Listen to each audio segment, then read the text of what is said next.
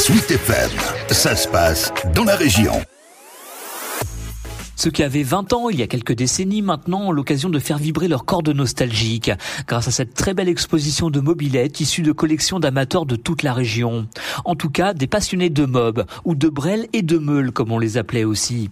Et parmi eux, on retrouve Christophe Goni. C'est lui qui a assuré le montage de cette concentration à l'entrée même du musée de Romorantin. On part effectivement du cyclomoteur tel que la mobilette motobécane euh, qui date de 1953 pour celle qu'on a ici. Ce qu'on a devant nous là, les cyclosports, qui sont en fait des petites motos, hein. même si la cylindrée était de 50 cm3, on avait des boîtes de vitesse. En se baladant entre les guidons, on découvre certaines mécaniques chargées d'histoire et locales de surcroît. Alors ça, c'est une Paloma euh, Vesuvio. Donc ça, c'était fabriqué à Romorantin par les établissements Lavalette, qui était une entreprise parisienne spécialisée dans les allumages et qui est venue euh, délocaliser une partie de ses fonctions à Romorantin dans des usines qui après seront reprises par Caillot. Et parmi les personnalités qui ont enfourché la mobilette Made in Romorantin. Il y a eu chez Paloma un modèle qui s'appelait Special Johnny et il y avait eu des publicités de fête avec Johnny Hallyday et Sylvie Vartan sur ces Paloma. Alors ça c'est un modèle mythique de Paloma, fabriqué à Romorantin. Mais d'autres modèles parleront davantage aux anciens adolescents. Par exemple le Peugeot 103 qui a été vraiment euh, l'icône de toute une génération. Les gens euh, qui ont environ 50 ans, 60 ans aujourd'hui, euh, beaucoup ont démarré par une 103 Peugeot. Des souvenirs pour beaucoup d'entre nous. Dont le directeur du du musée Matra lui-même, Bruno Lorjou qui se remémore ses aventures en mobilette. Moi c'était beaucoup plus modeste, j'avais une mobilette jaune que j'avais customisée avec un pied de tabouret chromé de la cuisine de mes parents. Des aventures de jeunesse qui sonnent un peu moins aux oreilles de Geoffrey, le tout jeune chargé de communication du musée. Eh bien moi aujourd'hui je découvre l'univers des mobs parce que je suis né en 96 donc à faire le déclin de la mobilette. Donc c'est un univers que je découvre et je dois dire que je l'apprécie tout particulièrement parce que c'est vraiment un, un engin qui a permis à toute une génération de pouvoir se déplacer euh, d'un lieu à un autre et c'était très populaire à l'époque. Le mot est jeté, le déclin, ce que reconnaît aisément Christophe Goni. Il y a eu un âge d'or effectivement qui s'est arrêté à peu près euh, dans les années 90. Les scooters les ont remplacés. Donc la mobilette est devenue d'un seul coup un peu ringard. Les jeunes voulaient plus rouler avec des mobs. Mais la mode du vintage ressuscite aujourd'hui ses vaillantes mécaniques.